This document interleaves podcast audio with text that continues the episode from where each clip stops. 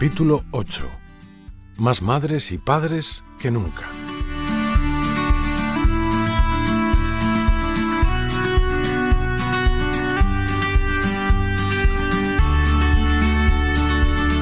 La madre de Santiago y Juan se acerca a Jesús. Tiene una enorme confianza con él. El Señor adivina por los gestos su intención de pedirle algo y le pregunta directamente, ¿Qué quieres? Ella no se anda con rodeos. Di que estos dos hijos míos se sienten en tu reino, uno a tu derecha y otro a tu izquierda.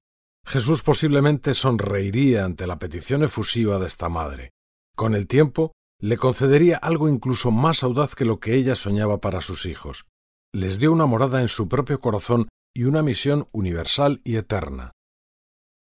La Iglesia, que entonces apenas estaba naciendo, conoce hoy un nuevo impulso apostólico. A través de los últimos romanos pontífices, el Señor la está llevando, en palabras de San Pablo VI, hacia una evangelización siempre renovada, que es una de las notas dominantes del paso del segundo al tercer milenio. Y en esta aventura, la familia no es un sujeto pasivo. Al contrario, las madres, los padres, las abuelas son protagonistas están en la primera línea de la evangelización. La familia, en efecto, es, como señalaba el prelado del Opus Dei, el primer lugar en el que se hace presente en nuestras vidas el amor de Dios, más allá de lo que podamos hacer o dejar de hacer. En familia aprendemos a rezar, con palabras que seguiremos utilizando el resto de nuestra vida. En familia toma forma la manera en la que los hijos van a mirar el mundo, las personas, las cosas. El hogar está llamado por eso a ser el clima adecuado, la tierra buena en la que Dios pueda lanzar su semilla, de modo que el que escuche la palabra y la entienda dé fruto y produzca ciento o sesenta o treinta por uno.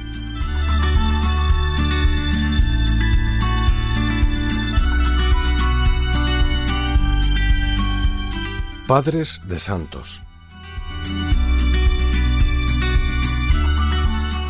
San José María era un joven sacerdote cuando el Señor le mostró el inmenso panorama de santidad que el Opus Dei estaba llamado a sembrar en el mundo. Contemplaba su misión como una tarea que no podía retrasar y pedía a su director espiritual que le permitiera aumentar su oración y su penitencia. Como para justificar esas exigencias, le escribía Mire que Dios me lo pide y además es menester que sea santo y padre, maestro y guía de santos. Son palabras que se pueden aplicar de algún modo a cualquier madre y a cualquier padre de familia, porque la santidad sólo es auténtica si se comparte, si ilumina a su alrededor. Por eso, si aspiramos a la verdadera santidad, cada uno de nosotros está llamado a convertirse en santo y padre, maestro y guía de santos. La misión de los padres, en efecto, no se limita a la acogida de los hijos que Dios les da, sigue durante toda la vida y tiene como horizonte el cielo. Si el afecto de los padres hacia los hijos puede parecer a veces frágil e imperfecto, el vínculo de la paternidad y de la maternidad es de hecho algo tan profundamente enraizado que hace posible una entrega sin límites. Cualquier madre se cambiaría por un hijo suyo que sufre en la cama de un hospital. La Sagrada Escritura está llena de madres y padres que se sienten privilegiados y orgullosos de los hijos que Dios les ha regalado. Abraham y Sara, la madre de Moisés, Ana, la madre de Samuel, la madre de los siete hermanos macabeos, la cananea que pide a Jesús por su hija, la viuda de Naín, Isabel y Zacarías, y muy especialmente la Virgen María y San José. Son intercesores a quienes podemos confiarnos para que cuiden de nuestras familias, de modo que sean protagonistas de una nueva generación de santas y santos. No se nos oculta que la maternidad y la paternidad están asociadas íntimamente a la cruz y al dolor. Junto a grandes alegrías y satisfacciones, el proceso de maduración y crecimiento de los hijos no ahorra dificultades, algunas menores y otras no tanto. Noches sin dormir, rebeldías de adolescencia, dificultades para encontrar un trabajo, la elección de la persona con la que quieren compartir su vida, etc. Particularmente doloroso es ver cómo a veces los hijos toman decisiones equivocadas o se alejan de la Iglesia. Los padres han intentado educarles en la fe, han procurado mostrarles el atractivo de la vida cristiana, y se plantean quizá entonces ¿qué hemos hecho mal? Es normal que surja esa pregunta, aunque no conviene dejarse atormentar por ella. Los padres, es cierto, son los responsables principales de la educación de los hijos, pero no son los únicos que tienen influencia sobre ellos. El ambiente que los rodea puede presentarles otros modos de ver la vida como más atractivos y convincentes, o puede hacer que el mundo de la fe se les antoje como algo lejano. Y sobre todo, los hijos tienen su libertad por la que deciden seguir un camino u otro. A veces simplemente puede suceder que los hijos necesiten distanciarse para redescubrir con ojos nuevos lo que recibieron. Entre tanto es necesario ser pacientes, aunque se equivoquen, aceptarlos de verdad, asegurarse de que lo notan y evitar atosigarles, porque eso podría alejarlos más. Muchas veces no hay otra cosa que hacer más que esperar, rezar y esperar con paciencia, dulzura, magnanimidad y misericordia, ha dicho el Papa. Resulta muy expresiva en este sentido la figura del padre en la parábola del hijo pródigo. Él veía mucho más lejos que su hijo, y por eso, aunque se daba cuenta de su error, sabía que tenía que esperar. En todo caso, no es sencillo ni automático para una madre o un padre aceptar la libertad de sus hijos cuando éstos se van haciendo mayores, porque algunas decisiones, aun siendo buenas en sí mismas, son distintas de las que tomarían los padres. Si hasta ese momento los hijos les han necesitado para todo, podría parecer que ahora los padres empiezan a ser sólo espectadores de sus vidas. Sin embargo, aunque resulte paradójico, en esos momentos los necesitan más que nunca. Los mismos que les enseñaron a comer y a caminar pueden seguir acompañando el crecimiento de su libertad mientras se abren su propio camino en la vida. Los padres están ahora llamados a ser maestros y guías.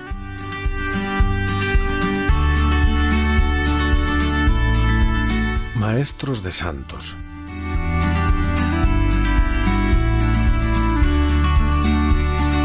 Un maestro es aquel que enseña una ciencia, arte u oficio. Los padres son maestros, muchas veces incluso sin darse cuenta. Como por ósmosis, transmiten a los hijos tantas cosas que los acompañarán durante toda la vida. En particular, tienen la misión de educarles en el arte más importante, amar y ser amados. Y en ese camino una de las lecciones más difíciles es la de la libertad. Para empezar, los padres tienen que ayudarles a superar algunos prejuicios que hoy pueden parecer evidentes, como la idea de que la libertad consiste en actuar conforme a los propios caprichos y en resistencia a cualquier norma. Sin embargo, el verdadero desafío que tienen ante sí consiste en despertar en los hijos con paciencia, como por un plano inclinado, un gusto por el bien, de modo que no perciban solamente la dificultad de obrar como dicen sus padres, sino que lleguen a ser, en palabras de Julio Diéguez, capaces de disfrutar del bien. En este camino de crecimiento a veces los hijos no valoran todo lo que se les enseña. Es verdad que con frecuencia también los padres tienen que aprender a educar mejor a sus hijos. No se nace sabiendo ser padre y madre. Sin embargo, incluso a pesar de las posibles deficiencias de la educación, pasado el tiempo los hijos valoran más lo recibido, como sucedió a San José María con un consejo que su madre le repetía Muchos años después me he dado cuenta de que había en aquellas palabras una razón muy profunda. Los hijos acaban por descubrir antes o después lo mucho que los han querido sus padres, y hasta qué punto han sido maestros de vida para ellos. Lo expresa con lucidez Dostoyevsky, uno de los grandes autores del siglo XIX. No hay nada más noble, más fuerte, más sano y más útil en la vida que un buen recuerdo, sobre todo cuando es un recuerdo de la infancia, del hogar paterno. El que hace una buena provisión de ellos para su futuro está salvado, e incluso si conservamos uno solo, este único recuerdo puede ser algún día nuestra salvación. Los padres saben que su misión es sembrar y esperar con paciencia que sus desvelos continuos produzcan fruto, aunque tal vez no lleguen a verlo.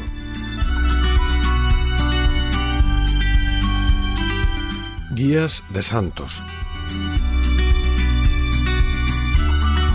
Un guía es quien conduce y enseña a otros a seguir o a abrirse un camino. Para llevar a cabo esta tarea es necesario conocer el terreno y luego acompañar a quienes lo recorren por primera vez. Los buenos maestros amueblan la cabeza y saben caldear los corazones.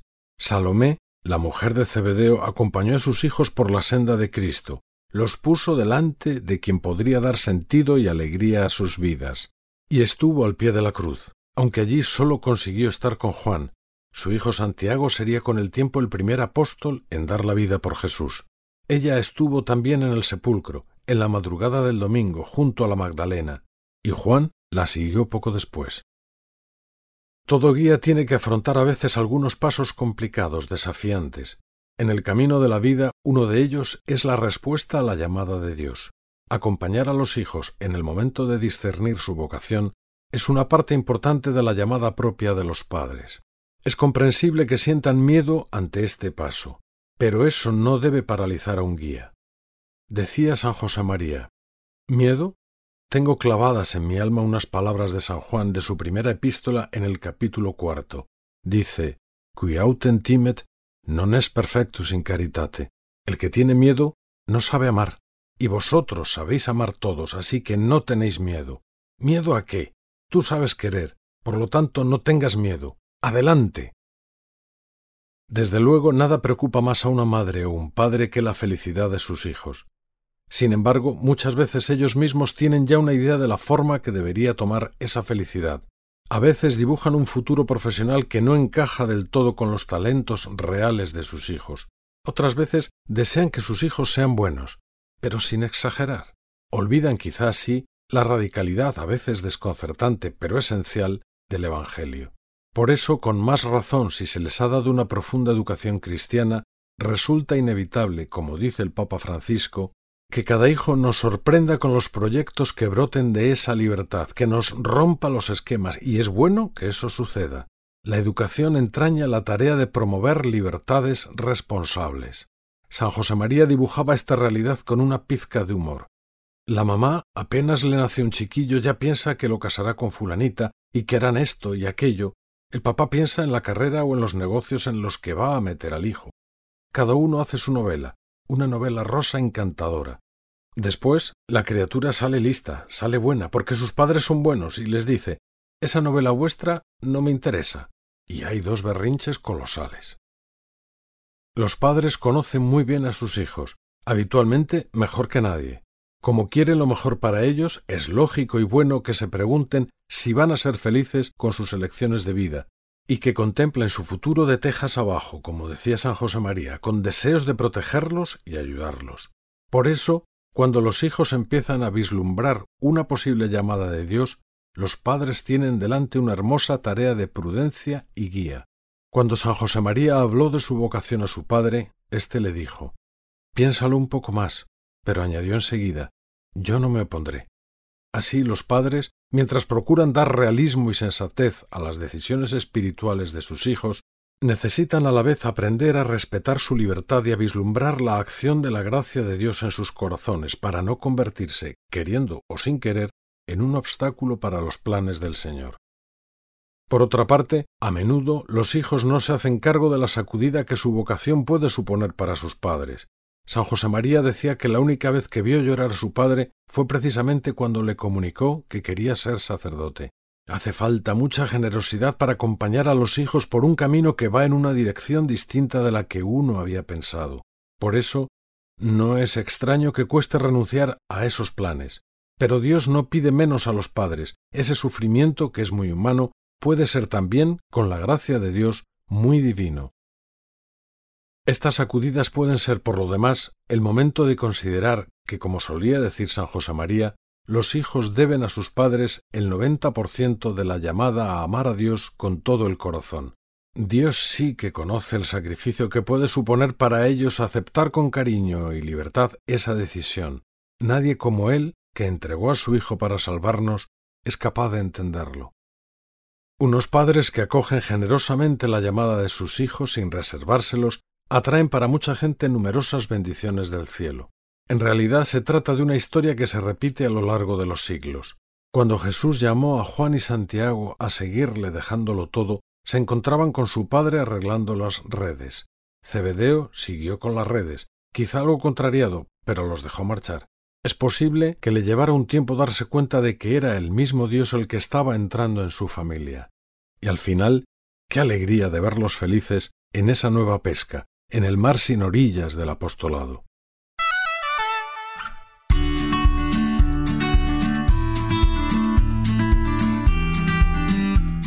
Más necesarios que nunca.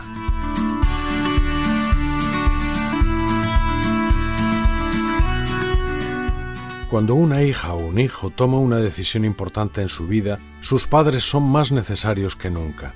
Una madre o un padre son muchas veces capaces de descubrir incluso a mucha distancia sombras de tristeza en sus hijos, como son capaces de intuir la auténtica alegría. Por eso los pueden ayudar y de una forma insustituible a ser felices y fieles.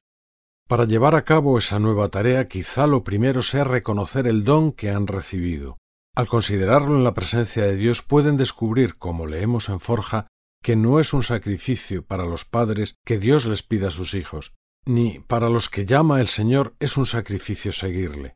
Es por el contrario un honor inmenso, un orgullo grande y santo, una muestra de predilección, un cariño particularísimo.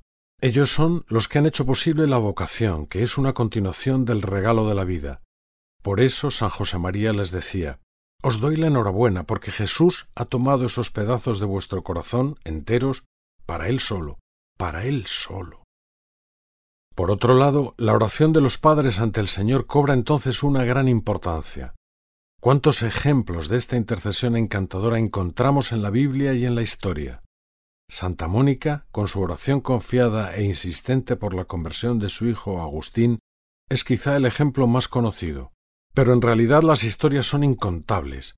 Detrás de todas las vocaciones, dice el Papa, está siempre la oración fuerte e intensa de alguien, de una abuela, de un abuelo, de una madre, de un padre, de una comunidad. Las vocaciones nacen en la oración y de la oración, y sólo en la oración pueden perseverar y dar fruto. Una vez iniciado el camino, recorrerlo hasta el final depende en buena medida de la oración de quienes más quieren a esas personas. Y junto a la oración, la cercanía. Ver que los padres se implican en su nueva misión en la vida ayuda mucho a fortalecer la fidelidad de los hijos.